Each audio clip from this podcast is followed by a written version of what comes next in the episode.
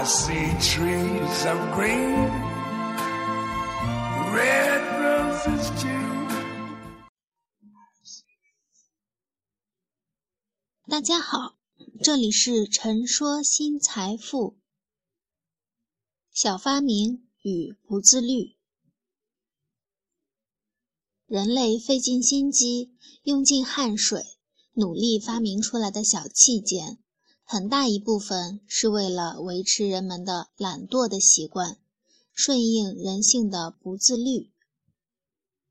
如果说是为了填满人类的欲望，那说的太过宏大了，因为人性的欲望黑洞总是无限演进的，不知道它会吞噬掉什么。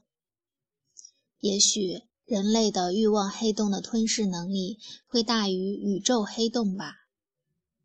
而其实，黑洞更可怕的似乎不是毁灭和吞噬，最可怕的是它的不可知。我从心眼里敬佩一些发明，就比如发电机的产生，让人们实现了使用外力，让金属线圈去切割人类肉眼根本不可见的磁场。忽然有人发现，切割的过程中线圈有了电流，这就实现了能量的转化。看似只用借助外力就可以产生神奇的力量。得以让电器在电的作用下自行运转。像这类具有划时代意义的发现和发明，解决的不是某一群体、某一个体的欲望，它的出现过程带着很多的自我牺牲，带着披荆斩棘的固执。再比如飞机，比如宇宙探测器。那些不知道前路会如何而毅然决然冲出大气层的宇宙飞船，相比之下，身边小小的设计发明逐渐走向了人的日常。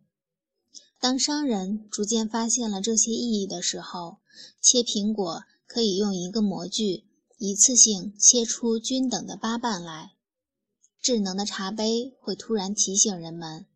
站起来扭扭脖子吧，脖子痛了，有按摩枕头可以躺几分钟。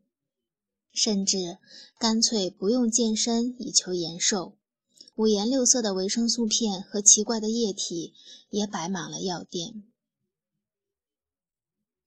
我见过一款防抖的勺子，它是为了帮助帕金森患者和手部有疾病、吃饭困难的人。让他们尊严地吃饱一顿饭，而也有不少电动牙刷摆在超市里，它则是满足人类的好奇心，帮助那些懒于刷牙的人积极地去刷牙。也许电动牙刷的震动也有积极的作用吧。但我相信，有好奇心买来电动牙刷的人，并不会因为买了电动牙刷，生活和牙齿上有格外的几分精彩。我几乎能够断言，人类中只要是需要外界小发明来刺激完成的一些基本生活行为，基本不会坚持得太久。这些小小的发明并没有帮助人类克服自身的局限，而懒惰、懦弱则是更大的放大了，强化了人们取巧的心理，拓宽了人们的欲望黑洞。商业市场上自然会不断的有人去利用人性的弱点，制造一些保健的药品，利用人类的虚荣和懒惰。制造出品类繁多的新商品。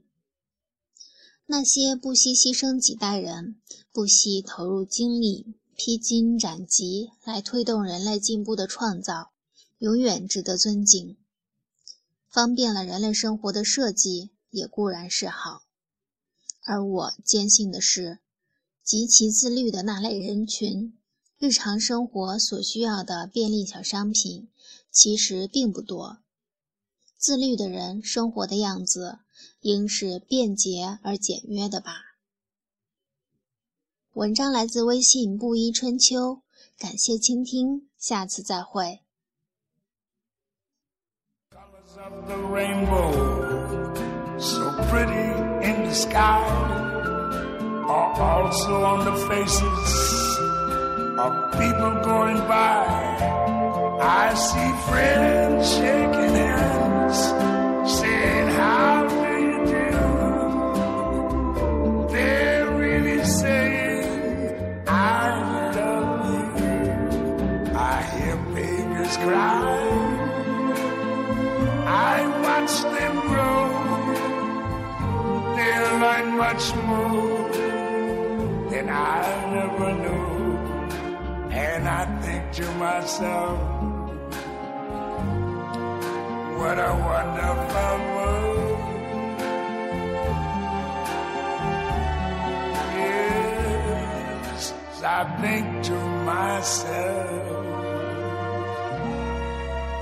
what a wonderful